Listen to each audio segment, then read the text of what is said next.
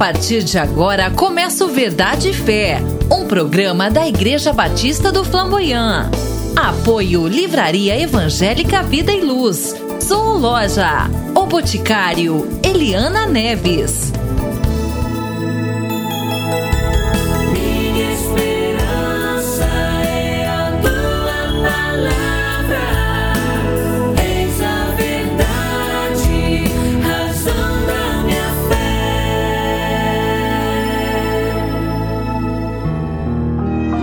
Ouça agora uma mensagem bíblica pelo pastor Sandro Reis, em um dos nossos cultos na Igreja Batista do Flamboyant.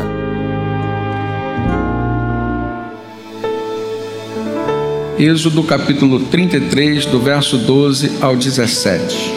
Disse Moisés ao Senhor: Tu me ordenaste, conduza este povo, mas não me permites saber quem enviarás comigo. Tu disseste: Eu o conheço pelo nome e de você tenho me agradado. Se me vês com agrado, revela-me os teus propósitos para que eu te conheça e continue sendo aceito por ti. Lembra-te de que esta nação é o teu povo. Então respondeu o Senhor: Eu mesmo o acompanharei e lhe darei descanso. E então Moisés declarou: Se não fores conosco, não nos envies. Como se saberá que eu e o teu povo podemos contar com o teu favor, se não nos acompanhares? Que mais poderá distinguir a mim e ao teu povo de todos os demais povos da face da terra? Então o Senhor disse a Moisés: Farei o que me pede, porque tenho me agradado de você e eu o conheço pelo nome. Irmãos, esse texto que acabamos de ler, ele transcreve um diálogo ou uma parte de um diálogo que estava acontecendo entre Deus e Moisés. E era comum Deus conversar com Moisés, Moisés conversar com Deus. Aliás, como deveria ser comum na vida de todo cristão, desenvolver uma vida de comunhão à base do diálogo. O diálogo resolve muitos problemas, ajusta os relacionamentos. O diálogo é algo que precisa estar presente na vida dos amigos, na vida dos cônjuges, dos familiares. E se em Deus nós temos um pai, o diálogo também deve estar presente no nosso relacionamento com ele. Isso aconteceu dentro de um contexto que começa no capítulo 32. Moisés vai até o Monte Sinai, deixando o seu povo no arraial sob a liderança do seu irmão Arão, seu auxiliar. E lá no Monte Sinai, Moisés ficou cerca de 40 dias e 40 noites, gozando de uma comunhão mais intensa com Deus, aonde Deus escreveu os dez mandamentos em pedras, conhecida como as tábuas da lei. E ali Moisés, então, já terminando aquele período, ele ouve Deus falar com ele sobre algo estranho que estava acontecendo no arraial, lá no povoado. O que aconteceu? Arão, que foi o líder colocado por Moisés ali para substituí-lo durante aquele período, foi assediado por algumas pessoas que chegaram a ele e disseram que Moisés já não voltaria mais, não se sabia o paradeiro de Moisés. Eles foram tomados por uma ansiedade tão grande, aliás, ansiedade é algo que nos faz fazer bobagem que eles foram até Arão e provocaram Arão no sentido de que Arão pudesse construir deuses feitos por mãos humanas, para que eles pudessem devotar a sua fé a esses deuses e continuar a jornada, como quem estivesse dando por encerrado todo aquele período em que Deus usou Moisés através de milagres, sinais, maravilhas, deu um plano a Moisés e Moisés fazia com que eles seguissem aquele plano. Era como se eles estivessem desconsiderando tudo aquilo que Moisés era para eles, tudo aquilo que Deus tinha feito. E então Arão falou assim: Olha, tragam então as argolas, os adereços que vocês têm de ouro. E Arão então fundiu e fez um bezerro de ouro e disse: Esse vai ser o Deus de vocês. E eles começaram a festejar com cânticos que soaram estranhamente aos ouvidos de Deus. Não há como nos escondermos da presença do Senhor. Então, mesmo Moisés não vendo, mesmo Moisés tão distante, mesmo Moisés não ouvindo, Deus viu, Deus ouviu e Deus relatou para Moisés o que estava acontecendo. Então Moisés volta, fica decepcionado com seu irmão, fica decepcionado com o seu povo, ficou decepcionado com tudo, e às vezes a vida nos leva a circunstâncias assim, nos decepcionamos. Infelizmente, alguns se decepcionam com Deus, e ao longo da minha vida ministerial, algumas pessoas cristãs conversaram comigo e disseram: Pastor, eu estou naquela fase de estar decepcionado com Deus. Alguns porque perderam um ente querido, oraram tanto e Deus não fez o que eles pediram outros por outras questões também relevantes. Mas a questão aqui no texto está focada na forma como o povo que era de Deus estava reagindo a uma circunstância.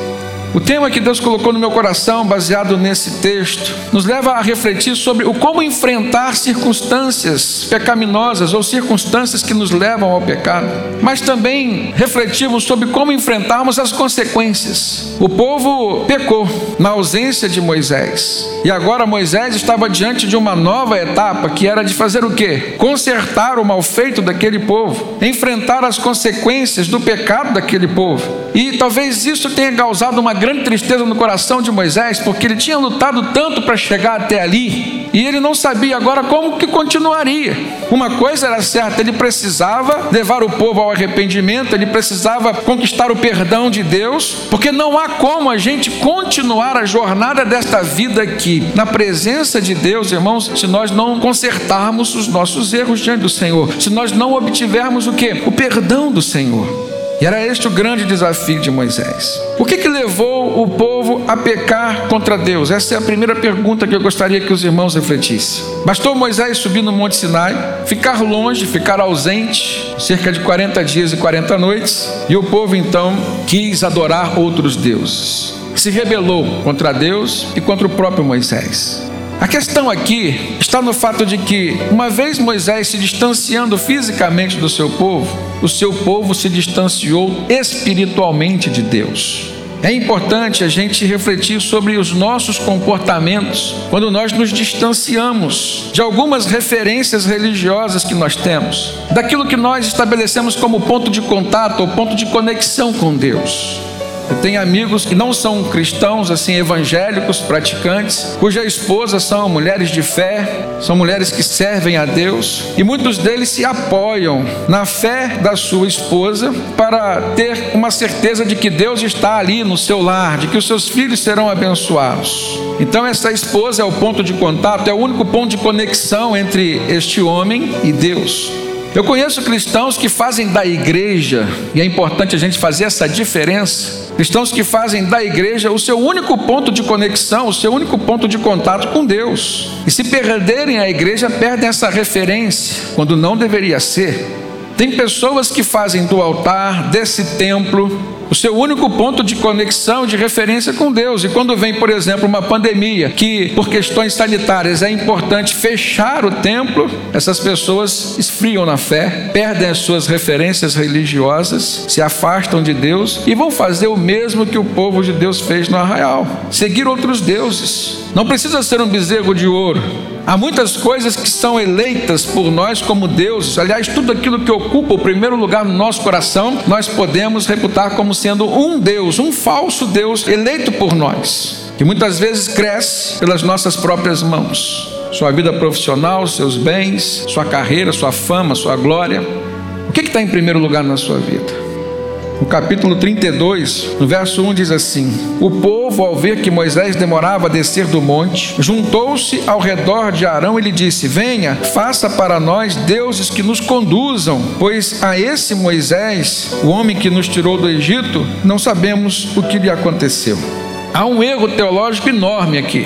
O povo dizer para Arão que foi esse Moisés o homem que os tirou do Egito. Não foi Moisés. Moisés foi simplesmente um instrumento nas mãos de Deus. E aqui a gente vê alguns erros cometidos pelo povo. primeiro deles, ingratidão. Porque Moisés se ausentou, ninguém foi buscar Moisés, ninguém foi saber o que estava acontecendo com Moisés. Simplesmente vamos abandoná-lo aqui, vamos tocar nossa vida. Ingratidão para com Moisés, ingratidão para com Deus. Há aqui um outro erro que é muito comum na vida do crente: ausência de memória espiritual. Nós lembramos com muita facilidade das nossas derrotas, das nossas perdas, dos nossos erros e fracassos e nos esquecemos com muita facilidade das manifestações de graça, de poder, de misericórdia de Deus sobre nossas vidas. Qual foi a última bênção que Deus te deu mediante resposta de oração que você fez? Tem crente que vai demorar a lembrar. Ou porque ora pouco, ou porque reflete pouco sobre aquilo que ora, ou porque desenvolve uma ingratidão no seu coração. Um terceiro erro aqui que nós podemos ver por parte do povo foi a falta de temor a Deus. Chega para Arão e diz assim: faça nos outros deuses. A Bíblia diz que o temor ao Senhor é o princípio da sabedoria, irmãos. Como é que você despreza o caminho do Senhor? Como é que você despreza quem Deus é? Como é que você desconsidera tudo aquilo que Deus fez por você? Todo o seu compromisso com Deus? E nós estamos vindo, irmãos, eu creio que essa palavra de Deus ela é pertinente à vida da igreja como um todo. Estamos vindo de um período muito difícil na vida da igreja. E quando eu falo igreja, eu falo de pessoas cristãs, como família cristã. Verão, praia, carnaval, as pessoas se distanciam do corpo, se distanciam do líder. Algumas pessoas não procuram igrejas para cultuar lá onde elas estão veraneando, onde estão passeando. Algumas pessoas, irmãos, se permitem ser visitadas pelo pecado seja a nível da mente, coração, ou seja até mesmo no nível presencial, físico. Pode ser que alguém que esteja ouvindo essa palavra de Deus nesse momento tenha cedido a algum tipo de tentação, como o povo de Deus lá no deserto cedeu nos dias de Moisés e de Arão. É tempo de perdão, é tempo de reconciliação, mas para que isso venha acontecer é necessário um tempo de arrependimento. Amém, irmãos? O relacionamento entre o povo e Deus estava muito condicionado aos ritos religiosos daquele tempo, a partir dos quais Moisés dirigia o seu povo. Se os irmãos olharem agora no capítulo 33, no verso 7, no verso 8, vamos voltar aqui ao capítulo 33. Verso 7 diz assim: Moisés costumava montar uma tenda do lado de fora do acampamento, e ele a chamava de tenda do encontro. E quem quisesse consultar o Senhor, ia até aquela tenda fora do acampamento. E olha só o que o verso 8 diz: que todas as vezes que Moisés ia até a tenda, todo o povo se levantava, ficava de pé à entrada das suas próprias tendas, e eles observavam até que Moisés entrasse na tenda. Primeiramente, o povo estava condicionado à presença de Moisés. Moisés tinha se ausentado, o povo perdeu aquela referência. Segundo, o povo estava condicionado à tenda do encontro.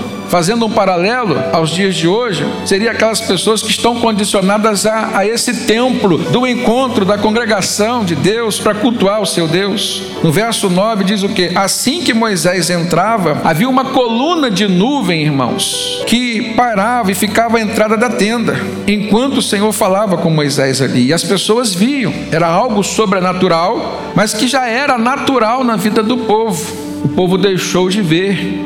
Terceiro, a gente vê o povo condicionado àquela manifestação da coluna da nuvem na entrada, porque o verso 10 diz que quando o povo via a coluna de nuvem parada à entrada da tenda, todos prestavam adoração de pé, cada um à entrada da sua própria tenda. Olha o nível de referência e de reverência.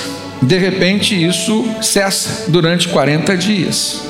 E a lição que nós extraímos aqui, ela é fácil de ser compreendida o nosso culto a Deus, a nossa adoração ao Senhor, elas não devem estar restritas aos ambientes religiosos. O nosso relacionamento com Deus não deve ser dependente de nenhum outro sistema litúrgico. Eu não preciso do pastor, não preciso do ministro de adoração para louvar, para adorar, para estar com Deus. Eles são instrumentos de Deus para me auxiliar, mas eles não são essenciais. Uma outra lição que a gente aprende aqui é que se esses elementos não são essenciais à nossa adoração, à nossa relação com Deus, então a nossa adoração, a nossa relação com Deus, o nosso culto deve ser diário, deve ser todo dia, o dia todo é o nosso jeito de viver, é a nossa vida. Quando alguém se converte, qual é a pergunta que ele está respondendo, dando resposta? Ele está entregando a sua vida a Cristo. E se você entregou a sua vida a Cristo, você entregou tudo que afeta a tua vida e tudo que a tua vida afeta. Não há como você entregar parte. É Ele quem te conduz, é Ele quem te dirige. O gosto deve ser agora o dele. Os valores devem ser valores celestiais, valores cristãos. Pare e pense: o que está faltando para você conduzir a sua vida de adoração dessa forma? O que é essencial é Cristo. As outras coisas que Cristo estabeleceu, como igreja, como ajuntamento, congregação, se foi Cristo quem estabeleceu, elas são importantes. Não fazem parte da essência, mas elas são importantes para o crescimento. Um outro ponto importante aqui neste texto foi o fato de que o comportamento de Arão causou uma decepção em Moisés, causou decepção em Deus. E por que que ele se comportou daquela maneira? O capítulo 32, no verso 21, quando Moisés perguntou para Arão: "Por que que você permitiu isso?" Como um irmão, de fato ele era irmão de sangue de Arão, ele passou ali a liderança do povo. E um erro de Arão trouxe um problema enorme. Eu faço uma comparação aqui, irmãos, com a família que nós temos. Muitas vezes, na ausência do marido, a esposa toma uma decisão e uma decisão errada, ou muitas vezes, pela ausência da esposa, é o marido que toma uma decisão errada. Por que, que se tomou essa decisão? Por que, que você fez assim? Capítulo 32, verso 21, Moisés perguntarão: Que lhe fez esse povo para que você o levasse a tão grande pecado? Olha como que Moisés leva Arão a refletir sobre algo que talvez ele não tivesse pensado. A atitude de Arão levou o povo a um grande pecado. Talvez Arão tivesse se excluído e dissesse assim: Olha, vocês, como povo, estão tomando uma atitude que vai levar vocês a um grande pecado. Vocês estão querendo que eu faça aqui um objeto, eu vou fazer, está aqui o objeto para vocês. Só que Moisés não coloca a situação assim. E isso, irmãos, nos faz refletir sobre a nossa responsabilidade, que muitas vezes nós fugimos dela. Há uma tendência nossa a fugirmos das responsabilidades. Você casou diante do altar de Deus, você fez juramento à tua esposa, ao teu marido diante do altar de Deus, você passou pelo batismo das águas fazendo um juramento a Deus. E agora o que vai acontecer? Você vai se retirar dessas responsabilidades, elas deixam de existir no momento em que você achar que elas podem deixar de existir? Eu creio que o grande erro de Arão foi o fato de ele não ter tido um pulso firme na liderança do povo. E a ausência de um pulso firme na liderança do povo pode ter sido gerado por uma ausência de firmeza espiritual. E muitas vezes isso acontece conosco. Pode ser também a ausência de zelo com as coisas de Deus. Reflita comigo agora, como que você tem se colocado diante daquilo que Deus te deu? Que, que Deus te deu nessa vida aqui que tem mais valor para você? Tua salvação, tua família, tua relação com Ele através de um serviço, de um ministério, a tua profissão, o teu trabalho, por meio de quem você traz sustento para sua família. E como que você tem se colocado diante disso? É uma postura de zelo. Você tem visto Deus ali no seu trabalho, você tem visto Deus na sua casa, na sua família. Você precisa ver, você precisa enxergar Deus ali e não agir como Arão agiu. Penso que Arão respondeu para Deus da mesma forma que Adão. O primeiro pecado que aconteceu na face da terra. Deus vem e cobra de Adão. O que, que você fez? O que, que Adão diz? Foi a mulher que tu me deste, Senhor. Ele transfere a responsabilidade. Arão diz: Não, foi o povo. Não, você faz parte do povo. E mais, você ficou na liderança do povo. Não se nivele ao povo quando é conveniente. Você não tem esse direito. Irmãos, a igreja do Senhor Jesus precisa refletir sobre isso. O Senhor nos deu responsabilidades. Recebemos de Deus a salvação de graça por meio da fé. Mas no desenvolvimento dessa salvação e da nossa vida aqui na terra, irmãos, né, compromissos estão estabelecidos. E esses compromissos não podem ser quebrados. Uma outra lição que eu aprendo aqui. Muitas vezes nós queremos justificar a nossa atitude pecaminosa, transferir a culpa para alguém, seja o cônjuge, seja o irmão, seja o pastor. Eu nem era pastor, aliás, quase não fui. Mas eu me lembro de uma em que, numa igreja que eu não posso dizer o nome, nem a denominação, mas pense numa pessoa que deixou o seu casamento falir, mesmo amando a sua esposa, não enxergou seus erros, a esposa o deixou e ele colocou a culpa no pastor. Como se o pastor, ao orar, a esposa teria que concordar com o comportamento dele, a amá-lo. Irmãos, é o que nós fazemos, a responsabilidade é nossa. Nós podemos contar com a intercessão da esposa, do marido, do pastor, mas transferir a responsabilidade? Não. O princípio do arrependimento é a assunção da culpa. E para o perdão acontecer, tem como requisito o arrependimento. Se você não assumir sua culpa, não vai ter arrependimento genuíno e verdadeiro. Se não tiver arrependimento genuíno e verdadeiro, não haverá perdão. E se não houver perdão, irmãos, não haverá reconciliação. E aqui eu percebo uma falha de Arão. Ele não se preparou como deveria estar preparado para assumir o lugar do seu irmão, mesmo que fosse por um período de um mês, de 40 dias. Nós precisamos estar preparados. Você não sabe quando a sua esposa vai se ausentar da sua vida. E aí você sustenta a tua fé, o seu relacionamento com Deus a partir da fé da tua esposa. E se Deus a levar? Se você sustenta o teu relacionamento com Deus fundamentado na vida de um pastor, se o inimigo conseguir derrubar aquele pastor, como é que fica a sua fé? E Satanás sabe disso. A Bíblia fala: vamos derrubar os capitéis, o pé de uma coluna, derruba o capitel, a coluna cai, toda a construção cai também. E nesse texto de Jeremias, a Bíblia diz o quê? Derruba-se os capitéis e toda a construção será caída. Derruba o pastor e todo o rebanho ficará disperso. Quantas famílias se perderam uma vez que o pai se permitiu ser tentado e caiu na tentação do diabo? E não é difícil você olhar ao seu redor e ver os exemplos. Lá em 1 Pedro 3,15, o apóstolo Pedro diz assim: Antes, santifiquem Cristo como Senhor no seu coração, estejam sempre preparados para responder a qualquer que lhes pedir a razão da esperança que há em vocês. Isso é estar preparado, irmãos, para responder às pessoas, isso é estar preparado para responder às circunstâncias, isso é estar preparado para responder ao diabo. Jesus foi batizado e foi levado para o deserto, foi tentado pelo diabo, e todas as tentações que o diabo fez, Jesus venceu pela pela palavra. Nós precisamos cultivar isso no nosso coração, na nossa vida. Estarmos preparados. Por que, é que você entregou sua vida a Cristo? Por que, é que você vai a uma igreja aos domingos, quarta-feira? Por que, é que você faz ação social? Por que, que você evangeliza? Por que, que você lê a Bíblia? Você precisa estar preparado para responder tudo isso. Se é a tua esposa que chama teus filhos para orar todos os dias, se um dia ela não estiver, você vai chamar nós precisamos estar preparados, porque Arão não se preparou e a falta de preparo de Arão trouxe consequências terríveis para o povo de Deus e para a sua própria vida também. Terceira lição que eu tiro desse texto, irmãos, está nas consequências daquele erro, daquele grande pecado, como reputou Moisés. Quais foram as consequências daquele pecado e como que Deus reagiu ao comportamento do povo? A primeira reação de Deus está no capítulo 32, no verso 9, quando Deus logo disse a Moisés: Tenho visto este povo, que é um povo obstinado. Deixe-me agora, ou seja, se ausente da minha presença, para que a minha ira, disse Deus, se acenda contra eles e eu os destrua. E depois eu vou fazer de você uma grande nação. Parece que a corda espichou e arrebentou. Acabou a paciência de Deus ali. Falou assim: olha, as tábuas estão aí, mas não vai servir para nada. Tanto é que Moisés deixou quebrar porque Deus estava prestes a destruir o povo. Aliás, Deus já tinha falado, verbalizado para Moisés: Eu vou destruir esse povo e vou começar de você, assim como Deus tinha começado de Abraão iria apagar todo esse histórico: Abraão, Isaac, Jacó, os doze filhos de Jacó, as doze tribos, que Moisés estava ali agora liderando, ia apagar toda essa história e ia começar de Moisés. E aí o que, que Moisés fez? Olha que homem bom.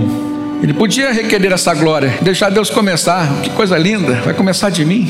Agora não vai ser mais povo de Abraão, de Isaac, de Jacó, vai ser povo de Moisés. Não, Moisés intercedeu pelo povo. E diz o texto no verso 12: ele pediu a Deus: arrependa-te, Senhor, desse fogo da tua ira, tem piedade, não tragas a morte, este mal sobre o teu povo. E aí Deus tem uma segunda reação, capítulo 32, verso 14: diz que sucedeu que o Senhor se arrependeu desse mal que tinha ameaçado fazer contra aquele povo. E aí Moisés volta a interceder pelo povo. Capítulo 32, verso 31. Moisés então volta-se ao Senhor e diz assim: Ah, que grande pecado cometeu esse povo. Eu creio que é assim que Moisés orava, é assim que nós devemos orar, reconhecendo primeiramente quem nós somos, os nossos erros, de forma humilde. Que grande pecado cometeu este povo. Fizeram para si um Deus de ouro. Verso 32: Mas agora, Senhor, eu te rogo, perdoa-lhes o pecado, e se não perdoar o pecado desse povo, risca-me do teu livro que escreveste. Moisés se coloca como intercessor. Foi uma rebeldia de Moisés? Não, irmãos. Ele tinha intimidade para isso. Ele colocou aqui diante de Deus toda a sua predisposição como intercessor, até mesmo dar a sua vida pelo seu povo. Ele foi aqui tipo sombra de Jesus. O que que Jesus fez pela humanidade? O mesmo que Moisés quis fazer pelo povo, de uma forma reduzida. A humanidade estava prestes a ser completamente terminada, não havia condição de reconciliação, de salvação. Jesus vem ao mundo e dá a sua vida, e aquele que crê e se entrega a Cristo recebe a salvação. Verso 32: Agora eu te rogo, Senhor, perdoa-lhes o pecado, senão risca-me do livro que escreveste. E qual foi a terceira reação de Deus? Verso 33: Respondeu o Senhor a Moisés: Riscarei do meu livro todo aquele que pecar contra mim. Como quem diz assim: O soberano sou eu, a autoridade é minha. O que está escrito em Ezequiel: A alma que pecar, essa morrerá.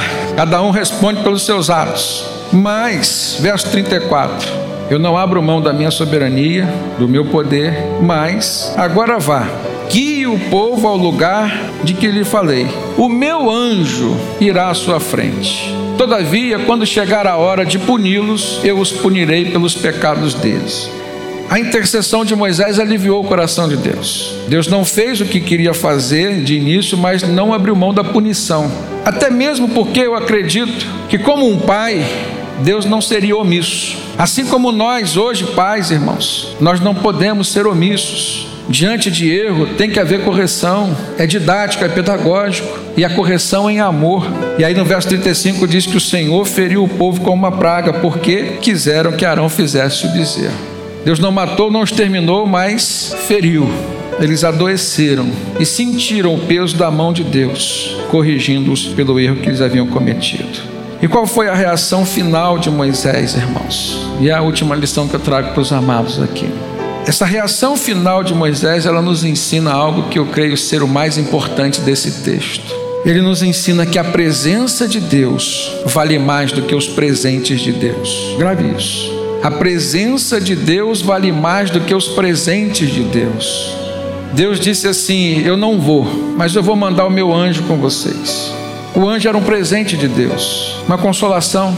E aí Moisés disse que não, irmãos. Se a tua presença não for conosco, não nos deixe sair deste lugar.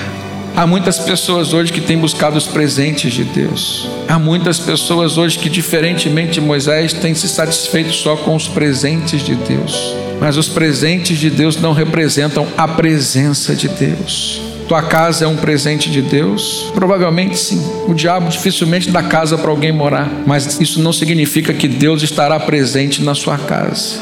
Sua casa na praia é um presente de Deus? Sim, mas isso não dá garantias de que Deus estará presente lá na sua casa da praia. O seu emprego, o seu trabalho, a sua empresa é um presente de Deus? Provavelmente sim, mas isso não garante a presença de Deus lá no seu ambiente de trabalho, lá na sua empresa. Então Moisés pede uma revelação de quem Deus enviaria com ele. E Moisés diz assim: Olha, se me vês com agrado, revela-me os teus propósitos para que eu te conheça e continue sendo aceito por ti. E lembra-te, Senhor, que essa nação é povo teu. Moisés pediu esclarecimentos dos propósitos de Deus, dos planos de Deus. Sabe por quê, irmãos? Porque a presença de Deus na nossa vida está condicionada ao nosso jeito de viver. A presença de Deus na nossa vida está condicionada a fazermos da nossa vida algo que atrai a presença de Deus, ou seja, precisamos viver em conformidade com os planos de Deus para nós. Era necessário então Moisés conhecer quais eram os planos de Deus. Ele diz: "Revela os teus propósitos para que eu te conheça e que continue sendo aceito por ti." E aqui Moisés ensina, irmãos, para continuar sendo aceito por Deus, era necessário que ele conhecesse a vontade, os planos e o propósito de Deus. Assim como hoje eu trago essa palavra para esse tempo presente, nós precisamos conhecer a vontade do Senhor para a nossa vida. O que? Se a nossa vida existe, se nós somos criados para glorificar o nome de Deus, nós precisamos viver em conformidade com a vontade desse Deus. E isso mostra, irmãos, o nível de intimidade que Moisés tinha com o Senhor. E isso nos inspira para cultivarmos um nível de intimidade cada vez maior com o nosso Pai. Moisés diz: Senhor, se não fores conosco, se a tua presença não for conosco, não nos envie. Sabe por quê? Ele diz: Como se saberá que eu e o teu povo podemos contar com o teu favor se o Senhor não nos acompanhar? Que Deus possa estar acompanhando a nossa igreja, o povo dele, que Deus possa estar nos acompanhando e que a gente possa de fato testificar de que o mais importante para nós é a presença dele e não os presentes e não a bênção que ele pode nos dar. Que o Senhor nos abençoe com a presença eterna em nossas vidas. Amém, queridos. Situada na rua Caldas Viana 250, a Igreja Batista do Flamboyant produz o programa Verdade e Fé para abençoar você e sua família. O Verdade e Fé é uma publicação semanal em áudio e vídeo, com uma exposição bíblica feita pelo pastor Sandro Reis, gravada em um dos nossos cultos na Igreja Batista do Flamboyant. Temos uma boa notícia para você que ouve o programa Verdade e Fé. Você pode acompanhar essa mensagem bíblica e muitas outras pelo canal da Igreja Batista do Flamboyant, nos principais aplicativos de podcast ou pelo YouTube. Está chegando ao final mais uma edição do nosso programa. Obrigado pela companhia e até o próximo Verdade e Fé.